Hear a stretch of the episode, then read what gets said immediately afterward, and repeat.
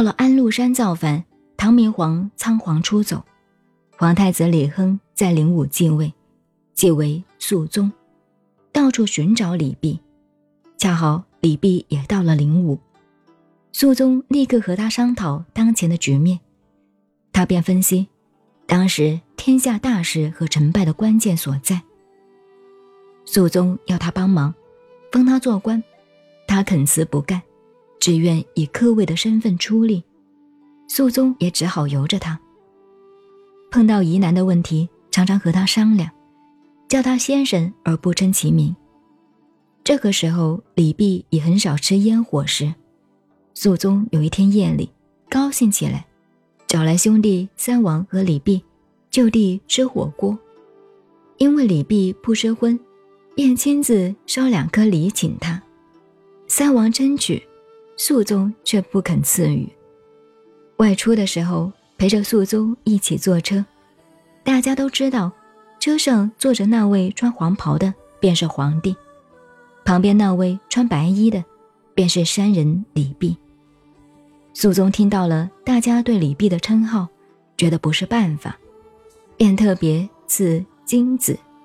拜他为广平王，就是皇太子李煜的行军司马，并且对他说：“先生曾经侍从过上皇，中间又做过我的师傅，现在要请你帮助我儿子做行军司马，我父子三代就要借重你的帮忙了。”谁知道他后来帮忙到子孙四代呢？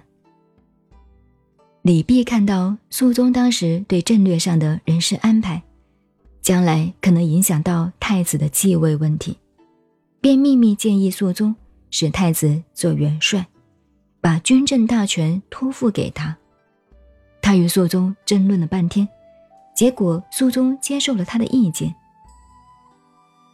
肃宗对玄王的过相李林甫非常不满，认为天下大乱。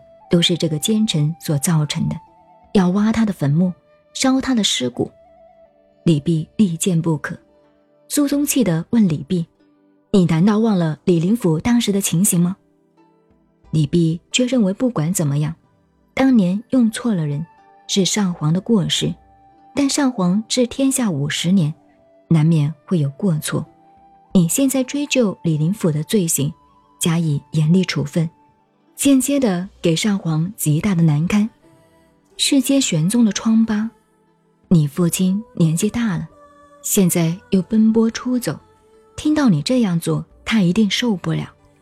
老年人感慨伤心，一旦病倒，别人就会认为你身为太子，以天下之大，反而不能安养老父。这样一来，父子之间就很难办了。肃宗经过他的劝说，不但不意气用事，反而抱着李泌的脖子，痛哭着说：“我实在没有细想其中的厉害。”这就是李泌，充而用之或不盈的大手笔。